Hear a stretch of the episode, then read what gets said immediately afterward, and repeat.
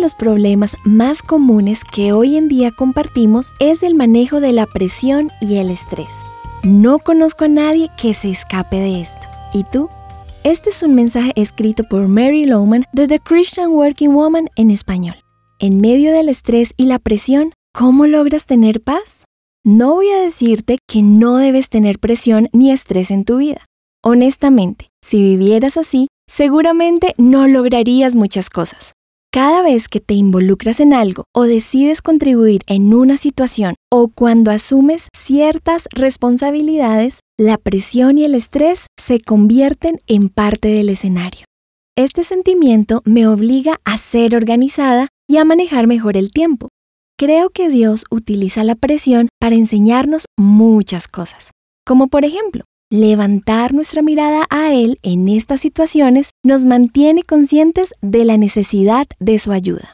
Claro, sí existen momentos en que la presión es demasiada y debemos tener cuidado con esto. Con frecuencia, Dios me recuerda que no lo puedo hacer todo, que hay un límite en la cantidad de cosas que debo asumir. Una de las razones principales por las que andamos bajo estrés es porque no hemos aprendido a decir no y seguimos intentando ser el superhéroe de la situación.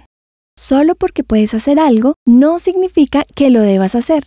Y solo porque hay algo que hacer no significa que eres quien lo debe hacer o que se debe hacer ahora mismo. Intentamos hacer todas las cosas o complacer a cada persona y eso nunca funciona. Honestamente, debo admitir que a veces caigo bajo presión porque quiero la alabanza de otros hago las cosas por las razones equivocadas. Recuerda esto, jamás recibirás los aplausos suficientes para hacer que te sientas significativo. Todo nuestro valor debe surgir únicamente de nuestra relación con Jesús.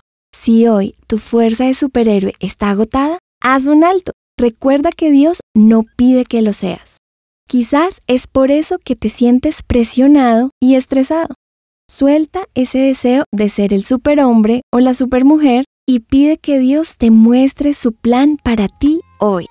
Encontrarás copias de este devocional en la página web de christianworkingwoman.org y en español por su presencia radio.com. Búscanos también en tu plataforma digital favorita. Estamos como The Christian Working Woman en español. Gracias por escucharnos. Les habló Caro Vanegas con la producción de Catherine Bautista.